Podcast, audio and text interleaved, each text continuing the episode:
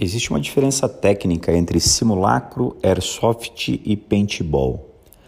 O simulacro é aquele objeto que pode ser confundido com uma arma de verdade.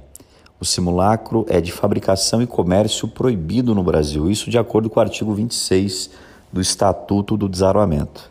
Então, desde 2003, o simulacro não pode ser fabricado, tampouco comercializado no Brasil.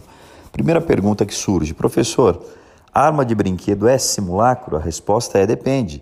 Se a arma de brinquedo puder ser confundida com uma arma de verdade, ela é tecnicamente um simulacro e, portanto, de varejo e fabricação proibida no Brasil. Agora, já o airsoft e o paintball tiveram, segundo o Exército Brasileiro, a natureza de armas de pressão no Brasil. Então, tanto o airsoft como o paintball são intitulados de armas de pressão e as armas de pressão no Brasil podem ser livremente comercializadas e adquiridas por um maior de 18 anos, desde que o calibre não seja superior a 6 milímetros. Perguntas que podem surgir. Professor, o camarada que porta um simulacro, o camarada responde pelo crime de porte ilegal de arma de fogo? Claro que não, porque simulacro não é arma de fogo. O camarada que porta, professor, o airsoft ou paintball, que são Armas de pressão responde pelo crime de porte ilegal de arma de fogo? Também não, porque a arma de pressão não é arma de fogo, assim como urso de pelúcia não é urso. Qual é a relevância jurídica então desses três objetos?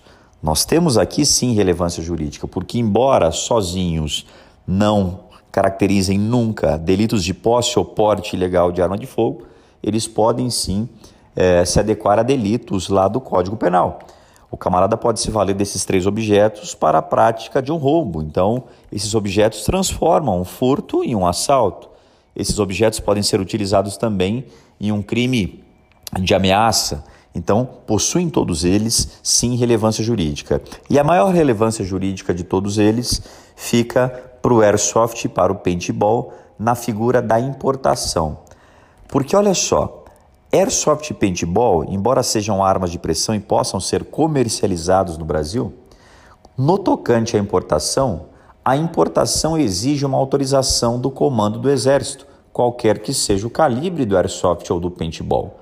A importação de qualquer arma de pressão exige a autorização do Exército Brasileiro e ausente a autorização, o camarada pratica o crime hoje de contrabando. No passado foi o crime de descaminho, hoje o crime é de contrabando.